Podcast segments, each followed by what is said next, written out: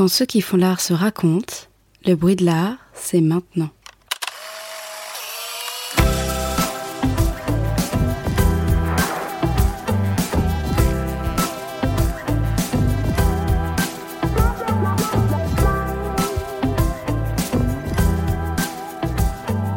Nous sommes Victoria Le Bolloc Salamari Florian Champagne et nous recevons Michel Didier à l'hôtel de Lille. C'est d'abord une éditrice de multiples d'artistes, puis elle est devenue aussi galeriste. Alors pour n'en citer que quelques-uns, elle a travaillé ou elle travaille avec Mathieu Mercier, Annette Messager, les Guerilla Girls ou encore Laurence Weiner. Aujourd'hui, nous parlerons avec elle de son parcours, du rôle de l'éditeur et du galeriste, mais aussi, évidemment, du multiple d'artistes. Eh bien, bonjour Michel. Bonjour Michel. Bonjour. En une phrase, comment est-ce que vous vous présenteriez à quelqu'un qui ne vous connaît pas? Alors, j'éluderais la, la partie personnelle. Je dirais qu'effectivement, je suis d'abord éditrice et que mon travail de galeriste consiste surtout à développer le travail d'édition, enfin le travail. Mais c'est surtout un travail de collaboration avec les artistes hein, et de production, puisque c'est un, une partie de mon travail qui me passionne le plus. Et c'est surtout de donner corps à un projet, puisque je travaille essentiellement avec des artistes conceptuels ou post-conceptuels, donc à des projets qui souvent ont une forme purement théorique ou purement euh, sous une forme d'une phrase, sous une forme d'un statement, euh, et de lui donner un corps et de lui donner une, objectivité euh, qui par après pourra être présentée au public. En 1987, vous avez ouvert votre maison d'édition MFC Michel Didier. Est-ce que vous pouvez nous raconter le parcours qui vous amène à ça? Alors mon parcours, je suis historienne de l'art. J'ai comme particularité également d'avoir fait une formation en art appliqué. Et donc ces deux, ces deux formations me permettent encore aujourd'hui de, naviguer dans cette, dans cette profession qui a fait appel aux deux, aux deux, formations que j'ai faites à l'époque. Comment arrivez-vous à vous intéresser, à vous familiariser avec l'art contemporain? Enfin, Quels sont les chemins qui vous ont amené à aimer l'art contemporain et à avoir envie de, de travailler autour de l'art contemporain? Bah, comment j'y suis arrivée? Bah, Progressivement, parce qu'on rentre pas dans l'art contemporain, euh, surtout que j'avais une formation d'histoire de l'art, euh, donc de l'art ancien, donc on rentre pas dedans. Euh, et c'est vrai que si je suis rentrée dans le dans l'art contemporain par l'art conceptuel, c'est qu'il y avait quelque chose qui, qui, qui me le permettait par ma formation d'art classique, enfin d'art, entre autres de la Renaissance, puisque j'avais fait mon j'avais fait mon mémoire sur sur De Vinci, et euh, justement en essayant de, de démontrer comment euh, comment la recherche dans l'art, euh, même par, par De Vinci, était essentielle par rapport à le, par rapport à la réalisation et par rapport au produit. Et donc euh, l'œuvre inachevée, bien entendu, qui est un grand, est un grand classique de la Renaissance, et que l'art conceptuel a quelque chose de cette nature, c'est-à-dire qu'il n'a plus besoin de se matérialiser pour pouvoir, pour pouvoir exister. Donc je suis plus ou moins naturellement rentrée vers l'art conceptuel. Alors après, comment ça s'est enchaîné? Ben, C'est les artistes qui m'ont amené, qui m'entraînent, qui m'ont entraîné euh, les uns vers les autres. Et puis les contraintes techniques aussi, puisque finalement j'avais absolument aucune aptitude à, travailler le livre. Le métier du livre étant un métier assez complexe. Moi, j'arrivais surtout à une époque où on, a, on abandonnait, on était en train de passer donc de, la méthode classique de production du livre, euh, qui n'avait finalement assez peu changé depuis Gutenberg. Et là, on passait tout d'un coup ce qu'on appelle le CTP, donc le Computer to Plate. Donc, on a formatisé les données. Et, euh, donc, au niveau des mécaniques de production, de ce qu'on dit bien de l'impression, que du brochage, que de la relure, on avait euh, fait des grands pas. Et donc, j'arrivais à ce moment-là. Donc, j'ai dû effectivement tout apprendre. Et l'exigence de ces artistes de cette génération était telle, puisque eux, ils en avaient une grande pratique, puisque depuis les années 60, ils, ils, ils la connaissaient, tout en n'étant pas nécessairement des techniciens, donc tout en ayant besoin de quelqu'un pour... Euh, pour être médiateur entre les gens du métier du livre et, et leur, propre, leur propre travail artistique. Et donc je me suis glissée dans cette, dans cette faille et, et j'ai tout appris, j'ai tout appris par moi-même. Ouais. À l'époque, quand vous avez commencé à travailler autour de l'art contemporain, est-ce que vous aviez le sentiment que c'était un domaine qui était accessible? Alors moi, je me suis jamais posé cette question parce que pour moi, je, je pense que toute chose, quelle qu'elle soit, qu'elle soit artistique ou qu'elle soit scientifique, demande un effort et demande de la connaissance. Je, je, je, je suis quelqu'un de foncièrement convaincu et, et j'ai une grande croyance en l'apprentissage la, et en tout cas la, manière d'aborder la situation et les, sociétés qu'il faut qu'elles soient riches et qu'elles soient, comprises et analysées. Donc je ne pense pas que les, j'ai jamais vraiment cru à, cette, société où les choses seraient données à tout le monde et qu'elles seraient entendues de manière très claire et que l'énoncé devait simplifier la chose. J'y crois très peu. Mais bon, je suis sûrement très, j'ai sûrement tort. Hein. Mais euh, mais je crois qu'aujourd'hui, le public de l'art contemporain est un public qui est beaucoup plus grand, beaucoup plus vaste qu'il n'était euh, il, y a, il y a 30 ou 40 ans. Mais je suis pas sûre que les clés aient été données. Je suis pas sûre que les, bonnes clés aient été données. Et moi, en tant qu'éditeur et, et, en tant que galeriste, je sais que la médiation fait partie de 80% de mon travail. Et pour moi, ça paraît naturel. C'est normal de, faire cette médiation. Parce que parce que je pense qu'il y a trop de malentendus à croire qu'on va va rentrer dans des dans des œuvres aussi complexes que ça. C'est comme la, science, on peut pas rentrer dans la science si on n'a pas les, les bases. Et, et, donc voilà, donc moi je passe beaucoup de temps. On, rédige énormément de, dossiers de presse, on rédige énormément de, de, textes, on accompagne énormément à la galerie, on donne au public euh, ce qu'on appelle le, guide, le guide mode d'emploi. Donc on donne tout le temps des clés pour comprendre. Et on dit tout le temps, chaque personne est reçue et chaque personne, on lui demande euh, de ne pas hésiter à nous poser des questions s'il le faut. Mais je crois que les musées font un travail extraordinaire de médiation aussi. Et mais moi, quand même, j'ai toujours un peu de regret de voir que les, la communication, les cartels ont été de plus en plus grandes. Aujourd'hui, on n'est plus à l'époque des cartels, on est à l'époque des, effectivement, des, des, audiophones, en fait, de tous ces, ces, ces, outils. Et de voir que finalement, euh, les gens lisent ou écoutent plus qu'ils ne regardent. Et donc, il y a, y a, quelque chose qui est en train de se déplacer au niveau de la perception de l'œuvre. Et, euh, et donc, je suis pas sûre qu'on ait vraiment réussi. Enfin, je veux je suis pas sûre que le, les, instances culturelles, enfin, en tout cas, les, institutions culturelles aient vraiment réussi. Et, euh, et c'est vrai que pour en parler souvent avec les, curateurs, de, des conservateurs de musées, eux-mêmes, ils, doutent vraiment du travail qu'ils font. Euh, et donc, ils remettent tout le temps en question la manière dont, il faut présenter l'art et, comment on le présente au grand public. Donc ça, c'est, je pense que c'est quand même une grande, grande, grande question aujourd'hui, parce que le public est très vaste. On va parler un petit peu maintenant de votre maison d'édition. Comment la création du coup de votre maison d'édition qui porte votre nom euh, s'est-elle déroulée? Alors au départ, elle portait pas mon nom. Il y a précédé de mon nom, il y a encore l'acronyme MFC qui signifie maître de forme contemporain. Maître de forme contemporain, en fait, c'était une des parties constitutives du Boros. Il y avait effectivement les maîtres de forme et puis il y avait les maîtres de couleur. Donc Kandinsky était maître de couleur, Schlemmer par exemple était maître de forme.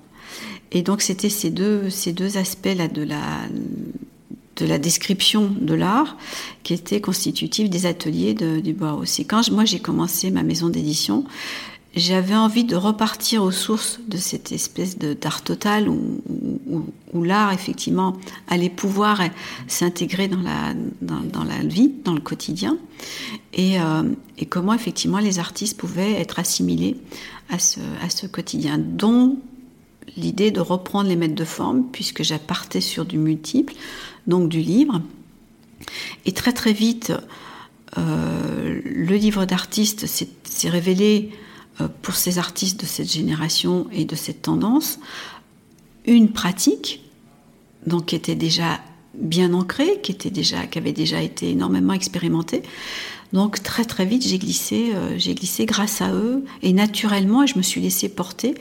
Et c'est une chose que je fais toujours, c'est de me laisser porter par euh, par l'artiste parce que c'est aussi une croyance que j'ai, c'est que eux savent et, euh, et c'est à moi après d'accompagner euh, ce qu'ils me confient. Mais c'est pas euh, jamais je ne force quoi que ce soit quand je suis en relation avec euh, le travail d'un artiste, je laisse venir à moi, je laisse le travail effectivement me pénétrer de l'intérieur et puis de possibilités techniques et technologiques de la réaliser. Et puis après, je commence vraiment à travailler avec lui. Mais surtout ne jamais fermer les possibilités. Est-ce que, à l'époque, quand vous avez commencé à travailler, vous étiez aidé par d'autres personnes euh, dans le développement de cette maison d'édition? Non, alors j'ai toujours été en contact direct avec l'artiste et c'est encore quelque chose que je, que je fais. Je pense que le contact avec l'artiste est primordial parce que du moment, enfin, de mon expérience, peut-être que d'autres collègues ou d'autres, d'autres personnes procèdent autrement, certainement. Mais là, le, binôme avec l'artiste est, primordial pour qu'il n'y ait pas d'interprétation tiers. Et, euh, donc, euh, ça, c'est quelque chose auquel je, suis, euh, je suis attachée. Par contre, les autres personnes qui ont été déterminantes, et depuis le début, et qui le sont encore aujourd'hui, c'est les personnes du monde du livre, les imprimeurs, les techniciens, les relieurs, les personnes qui effectivement connaissent très bien leur métier. L'imprimerie, c'est un travail de haute technologie. Ils travaillent avec des machines qui sont des machines excessivement perfectionnées. Eux savent. Ils savent des choses que je ne sais pas.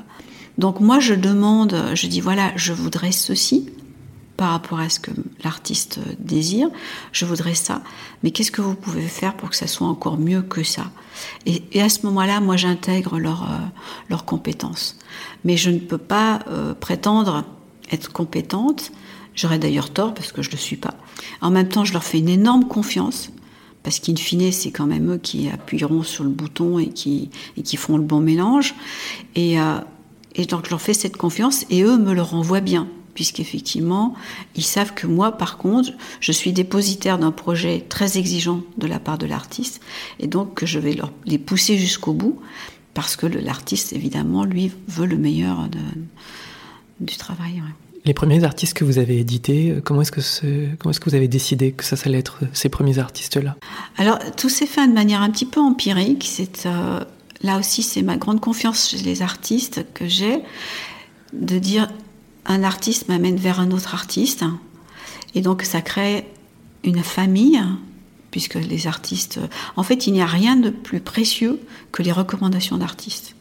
Vous avez évidemment les recommandations de critiques, les recommandations de, curateurs, il faut les entendre.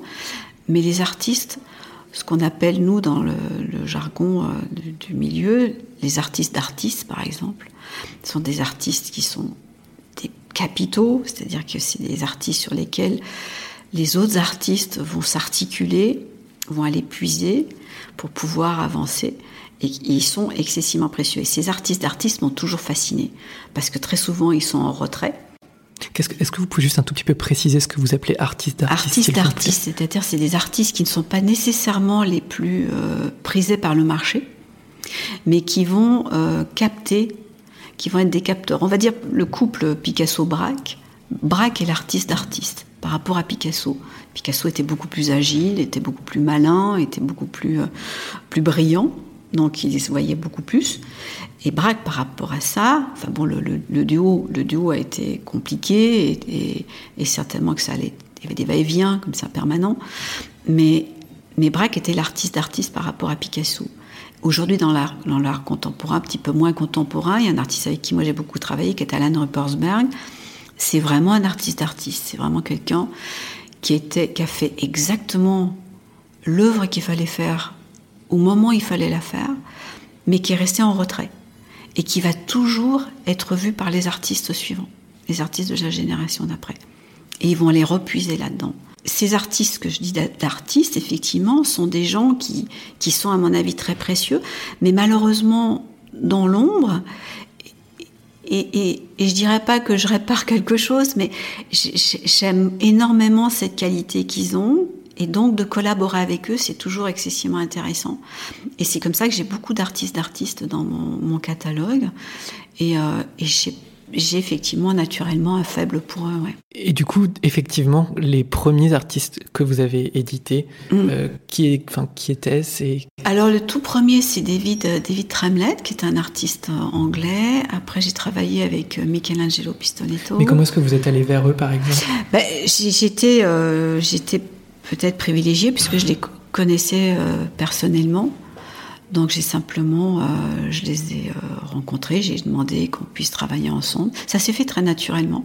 Un artiste de toute façon avec qui vous avez envie de travailler, que vous lui proposez vos services, généralement il refuse pas. C'est très rare. Si S'ils refusent, ouais. Du coup, vous, au moment où vous leur proposez ça, vous avez déjà un savoir par rapport euh, aux livres, aux objets, ou alors est-ce que vous avez aussi développé Non, c'est-à-dire que j'apprends très très vite et j'apprends vite euh, par rapport à leurs demandes. Et, euh, et, ça va très très vite. Ouais. Et tout de suite, vous leur avez proposé des... Non, en fait, j'ai, c'est peut-être pas bien de le dire, mais je dirais j'ai une technique et qui s'est faite d'ailleurs petit peu naturellement. Je l'ai pas, c'était pas du tout stratégique. J'ai jamais eu énormément de stratégie d'ailleurs. Ça c'est tout s'est fait de C'est pour ça que je parle de, l'empirisme parce que tout s'est fait un petit peu comme ça. Et euh, il y, a, quelque chose que j'aime bien faire avec euh, quand j'arrive chez un artiste, c'est de dire voilà, je voudrais travailler sur tel projet et euh, avec vous. Et généralement, je sais que je demande trop. Je sais que je vais trop loin dans ma demande. Et donc directement, non, non, non, non, non, il n'est pas question, on va pas, va pas parler de ça, on va pas faire ça. Soit c'est trop vieux, quand c'est des artistes historiques. Non, non, je fais des œuvres contemporaines, je veux pas remonter euh, dans il y a 30 ans, 40 ans. Donc il y a très souvent un refus. Mais comme il y a un refus, faut qu'il me fasse une autre proposition. Et c'est à partir de cette autre proposition qu'on continue. Vous éditez principalement des œuvres multiples? Depuis la fin des années 50, le multiple est une forme d'art qui est de plus en plus employée par les artistes. Certains entendent par là euh, le livre d'artiste, l'installation, le film, la vidéo ou encore les prints. Donc finalement, j'ai presque l'impression que chacun a sa propre définition. quelle serait la vôtre? Ah, Pour moi, le multiple, c'est très clair, c'est une œuvre.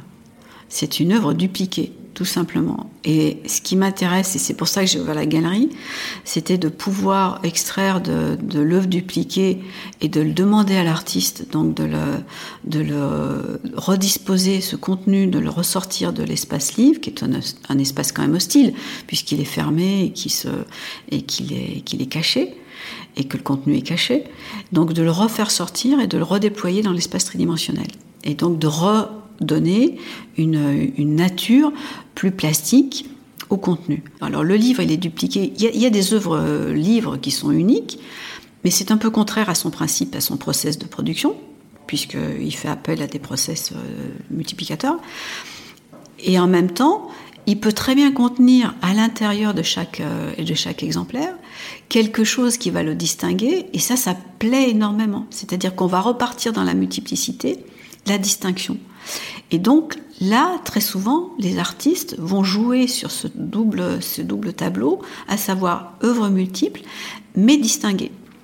Et ça, ils adorent. Et c'est vrai que quand on est dans, de nouveau là dans la science, quand on est dans dans la recherche des ADN et tout ça, on a effectivement des données communes, et puis il y a le petit truc qui nous distingue de l'autre et qui fait qu'on est tous, euh, tous différents. Et c'est dans le dupliquer quelque chose que moi me plaît énormément. Du coup, quand vous avez commencé à travailler, est-ce que tout de suite vous vous êtes intéressé aux multiples? Ou alors est-ce que c'est vous qui avez été à l'origine de cette décision de faire des multiples? Ou bien est-ce que c'est quelque chose qui s'est fait vraiment, comme vous le décrivez tout à l'heure, en collaboration avec les artistes et dans une réflexion C'est-à-dire que moi je voulais surtout pas, euh, et toujours pas d'ailleurs maintenant, c'était d'avoir une relation euh, à l'œuvre unique, parce que des gens le faisaient très bien. Et moi, j'étais fascinée par la production. Donc l'œuvre unique, euh, c'est l'artiste qui l'a produit. Donc euh, aujourd'hui, peut-être un petit peu moins, parce qu'il y a des les artistes produisent de moins en moins. Donc euh, les, galeries ou les éditeurs sont en charge de cette production. Mais à l'époque, en tout cas, l'artiste produisait lui-même. Donc moi, je voulais collaborer avec lui et, produire quelque chose. Donc naturellement, on allait sur quelque chose de, dupliqué. Et en même temps, moi, ce qui m'intéressait dans le dupliqué, c'est que ça lui permettait d'être également accessible à un plus grand public. Et donc de sortir de ce groupe de personnes privilégiées qui pouvaient acquérir l'œuvre unique. Et donc justement de diffuser.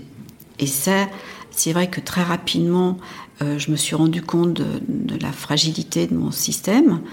C'est-à-dire que travailler directement avec des artistes sur des projets qui étaient quand même assez, assez compliqués, qui étaient assez onéreux, qui donc automatiquement ne donnaient pas accès à des prix très très bas, puisque le, prix, moi j'ai toujours évalué aussi par rapport au prix de production. Et, euh, mais également la diffusion faisait appel à, des diffuseurs, à des diffuseurs et et des, et des, des sociétés spécialisées. Et là, effectivement, en tant qu'indépendant, éditeur indépendante, éditrice indépendante, je voulais absolument garder cette indépendance. Et malheureusement, la distribution et la diffusion coûtent excessivement cher. Donc très très vite, ce que j'ai compris, c'est que non seulement j'allais produire, mais j'allais devoir diffuser moi-même. Et c'est comme ça que j'ai, depuis, euh, ça fait maintenant 30 ans, je dirais depuis 28 ans, deux ans après, j'ai très très vite compris que si je voulais survivre, il fallait que je diffuse. Donc j'ai à la fois produit et j'ai à la fois commercialisé. Et donc c'est comme ça que j'ai mis en place des réseaux de distribution et de commercialisation. Quand vous avez commencé à travailler, est-ce que c'est tout de suite que vous avez envisagé l'édition de livres d'artistes? Est-ce que c'est quelque chose dont vous aviez déjà une vision ou bien? Non, mais toute chose se développe. Hein. On affine, euh, on affine, on n'est pas. Je ce serait mensonger de dire qu'on qu'on tape on tape dans le mille au début, euh, c'est pas vrai. Il y avait un, film, le titre, je me souviens plus du, cinéaste, qui disait même les nains étaient petits. Donc euh, il faut, il faut le reconnaître. Mais, euh, mais c'est non, ça s'est affiné avec le temps. Mais encore une fois, ça s'est affiné très rapidement parce que l'énoncé du livre d'artiste par les artistes était très clair. Et donc je pouvais pas me, je pouvais pas me fourvoyer hein. et je pouvais surtout pas euh, dénaturer le projet. Comment envisagez-vous le rôle de galeriste face euh, du coup aux multiples? Et est-ce que vous pouvez évoquer les rapports du métier entre galeriste et celui d'éditrice? Est-ce qu'ils sont complémentaires? Oui, dans mon cas, oui, puisque j'ai ouvert la galerie dans le but justement d'ouvrir le contenu des, éditions. Euh, je peux difficilement parler sur le métier même de galeriste, puisque je fais un travail de galeriste qui est très très spécifique. Donc je peux difficilement parler sur les, autres, euh, par rapport aux autres collègues. On voit bien qu'on a des, on a quand même des, pratiques communes. Et, euh, mais euh, comment dire Non, justement, sur cette réunion, on se pose aujourd'hui la question du rôle de la galerie, parce qu'on a quand même une fréquentation qui diminue dans les galeries. Euh, y a une, euh, c'est un lieu qui, qui fait peur au grand public, qui continue de faire peur. D'ailleurs, on voulait faire des campagnes euh, prochainement qui, qui disaient les galeries c'est gratuit. Parce que c'est vrai qu'on fait quand même des expositions sacrément, sacrément pointues et, et, et c'est pas payant, contrairement au musée ou à d'autres structures publiques. Et donc, euh, oui, aujourd'hui, on repose la question, euh, la question du rôle de la galerie dans le, tissu urbain et, les propositions culturelles. À Paris, je crois qu'on a une chance inouïe parce que si on fait la, on s'était à un moment donné imaginé être euh, étranger, visiter les 70 galeries qui font partie de notre association. Et on a des propositions artistiques et culturelles, mais absolument extraordinaires qu'on a très peu dans le monde, même Londres, même New York n'a pas cette qualité-là, parce qu'on est justement très différents. Moi, ce qui m'intéresse, c'est l'œuvre multiple.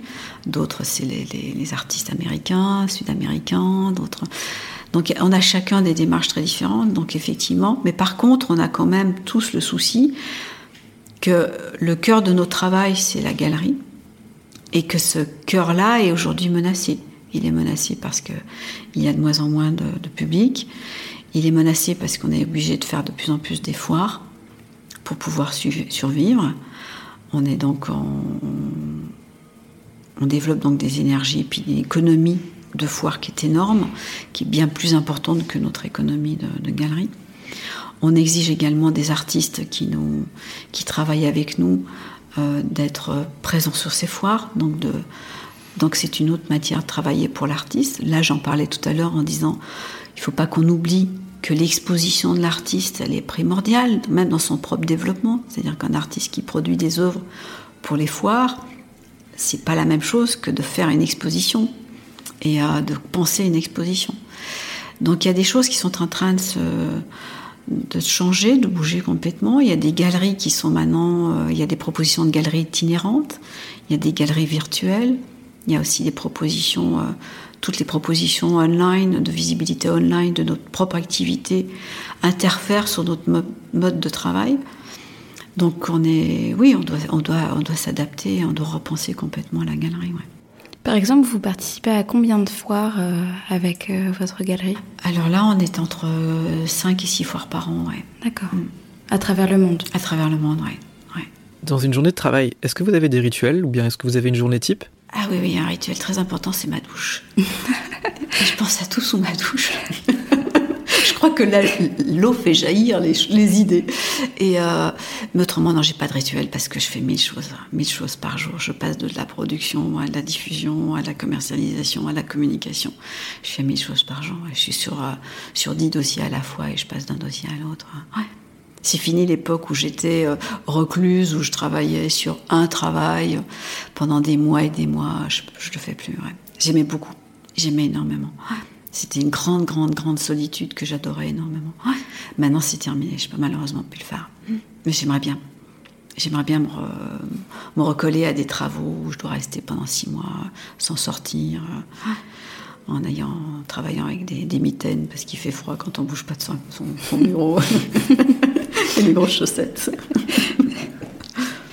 Comment expose-t-on des multiples? Est-ce que c'est la même chose du coup que d'exposer des œuvres ah uniques? Je ne pense pas. Ah non, non, non. Est-ce que vous avez des règles de...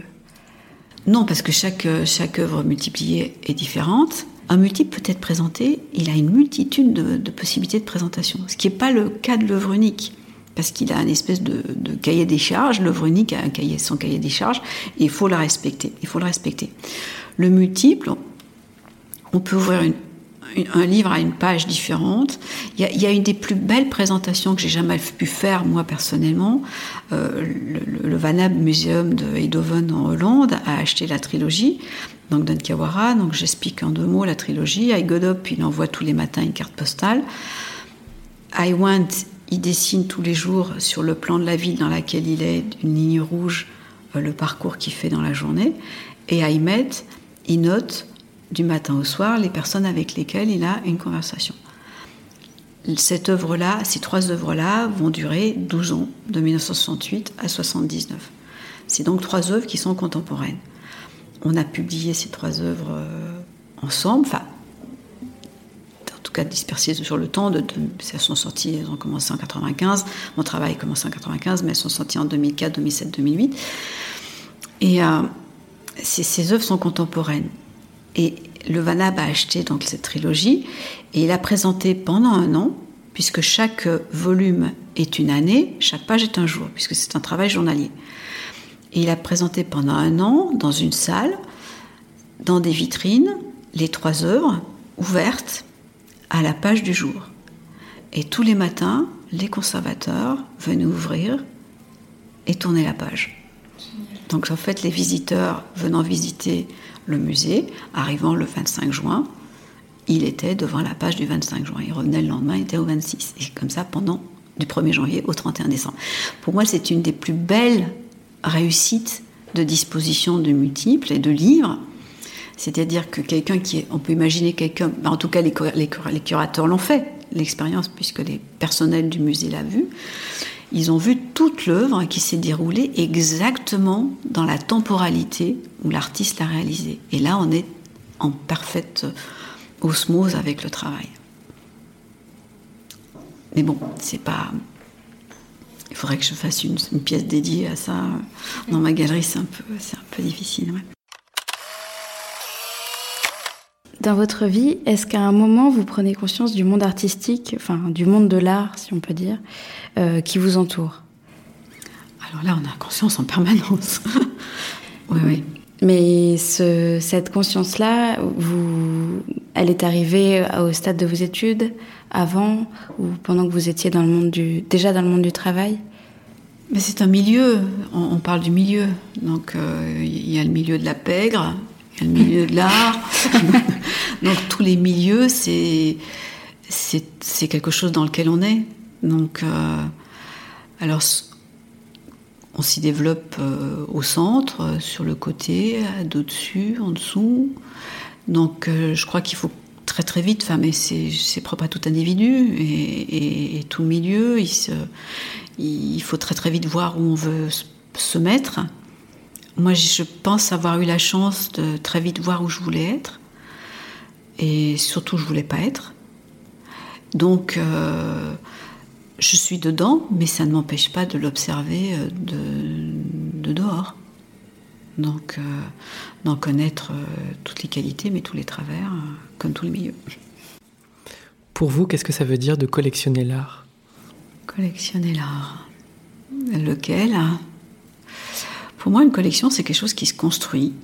C'est quelque chose qui ne peut pas être un assemblage hétéroclite ou pas. Mais c'est pas quelque chose qu'on accumule, bien qu'il y ait des collections qui sont belles par leur accumulation et leur, leur, euh, leur aberration. Mais pour moi, c'est quelque chose qui se construit, mais comme toute vie, enfin, je veux dire, comme. Euh, c'est-à-dire qu'une chose amène une autre chose, et qu'est-ce que deux choses ensemble produisent Et donc, euh, soit on y répond en tant que collectionneur, soit on, on feint de l'ignorer, ou on on le voit pas. Mais donc au bout, ça produit quelque chose de différent si on ne le voit pas. Et je pense que les très bonnes collections, c'est justement euh, celle où le collectionneur ou la collectionneuse a vu qu'il s'est produit quelque chose. Il se produit des choses entre les œuvres. Et, euh, mais il y a tellement de possibilités de, ou d'excuses ou de raisons de collectionner. Beaucoup de collectionneurs disent qu'ils collectionnent euh, pour simplement voir ce qui se passe, comprendre le temps, comprendre l'air du temps. Et c'est une manière hein, de faire, euh, de comprendre la société dans laquelle on est en, oui, en isolant, en isolant des manifestations de cette société et puis en l'analysant, euh, en la, en la privatisant, puisqu'on on, l'extrait du public pour, le, pour la, la regarder seule, ou pas la regarder en tout cas. Mais moi, pour moi, une collection, c'est quelque chose qui se, qui se construit, ouais. qui, qui se doit d'être en dialogue. Est-ce que vous, à titre personnel, vous possédez des pièces de certains des artistes avec lesquels vous avez collaboré, ou pas d'ailleurs? Oui. Et est-ce que vous, vous pensez être collectionneuse ou pas? Non. Non, dans le sens où j'ai pas cette espèce de, de transe. Euh, je connais des collectionneurs qui sont vraiment dans des états de passion. Hein. J'ai pas cette espèce de. Il y a des œuvres que j'aimerais acheter. Je me dis, je vais l'acheter. Bon, bah, heureusement, euh, souvent pas les moyens de le faire, donc c'est bien. Mais euh, oui, il y a des, collectionneurs qui sont malades, qui sont des grands malades. Et, qui se. Oui, qui se, qui s'endettent et qui ont ce besoin d'acquérir. J'ai pas ça. J'ai pas ça. Je me dis que les plus belles œuvres qu'on peut voir, c'est aller au musée. C'est quand même les curateurs qui savent bien choisir les œuvres. Donc c'est là qu'elles sont les plus belles. Et quel est votre regard quotidien sur les œuvres que vous avez, vous, et que vous pouvez avoir chez vous? Est-ce que vous les regardez? Est-ce que vous aimez les avoir et savoir que vous les avez? Non, pas nécessairement. Bah, savoir que je les ai, bien souvent j'oublie. Je ne sais même pas que je les ai. Souvent, c'est comme quand on, rachète la, 20e boîte de, je sais pas, de, Petits Princes en se disant tiens, on n'a plus de Petits Princes. Puis ah si, j'avais des Petits Princes encore dans la. Donc c'est un peu pareil, mais mais euh, non, j'oublie j'oublie assez vite ce que j'ai, mais euh, du plaisir à les regarder. Certaines, oui, il y a certaines œuvres que euh, que j'aime avoir pas très loin de moi, mais je pourrais très bien m'en passer. Je crois que je pourrais vraiment m'en passer. Mais je crois, je crois que je suis tellement dans les, je suis tellement dans l'œuvre de l'artiste par mon métier que que cette matérialité de l'œuvre, c'est pas très important. Enfin, c'est c'est qu'un petit échantillon euh, du rapport bah, que vous avez eu avec eux. Tout à fait, oui, tout à fait. Tout au long de votre vie professionnelle, quelle est la critique qui vous a le plus touché? Alors je les lis pas parce que je crois que ça me toucherait énormément. Donc je les lis pas. Je crois pas qu'il y en a beaucoup d'ailleurs parce que les gens ils s'intéressent pas tellement à ce que je fais, donc ils écrivent pas beaucoup. donc ce serait prétentieux de dire qu'il y en a. Mais euh, non, je crois pas avoir été jamais. Euh, non, euh, non. Ce que je trouve, bah, c'est le propre de la critique, mais ce que je trouve euh, peut-être la, le, plus. mais je le vois dans le cinéma. C'est très marrant parce que je, lis beaucoup les critiques de cinéma et parce que c'est. Il y a deux, critiques qui me passionnent, c'est le cinéma et puis c'est les, les, reporters sportifs. Parce que je me dis si, si seulement dans l'art on pouvait critiquer l'art comme comme on, fait un reportage de, de match. C'est-à-dire qu'effectivement, carton bleu, euh, carton rouge, carton jaune, et, euh, et puis les performances de, de certains footballeurs. Donc euh, je me dis que ce serait, ce assez clair, il n'y aura pas d'interprétation, des fois complètement tirée par les cheveux. Pour finir, est-ce que vous avez une actualité particulière sur laquelle vous souhaiteriez revenir? Il y a un artiste avec lequel j'ai commencé à travailler euh, il n'y a pas très longtemps, qui est Jean-Baptiste Farkas. Donc, je ne sais pas si vous connaissez sa démarche, qui, consiste depuis 80, 1995 de cesser la production d'œuvres et qui, euh, s'exprime euh, par des services et donc qui donne, euh, qui donne au public la possibilité d'actionner des services. Et donc là, j'ai déjà traduit, euh, fait traduire en anglais donc euh, tous les services qui ont, été réalisés, il y en a à peu près une centaine. Et donc il a deux sociétés qui sont uniques à service et l'autre qui s'appelle Glitch. Et, là d'ailleurs, il y aura une, émission qui, qui, vient être enregistrée justement à France Culture qui devrait passer le 7 février sur le travail de Jean-Baptiste Farkas. Michel Didier, merci de vous être raconté, d'avoir fait entendre votre voix au milieu du bruit. On peut retrouver les éditions de vos artistes dans la galerie MFC Michel Didier, qui est au 66 rue de Nazareth, dans le 3e arrondissement à Paris, ou alors sur le site internet micheldidier.com. Merci à celle ou à celui qui a pris le temps pour partager ce moment avec nous, et nous revenons bientôt. D'ici là, pour ne rien rater, retrouvez l'actualité du bruit de l'art sur Instagram et Facebook et sur notre site lebruitdelart.fr.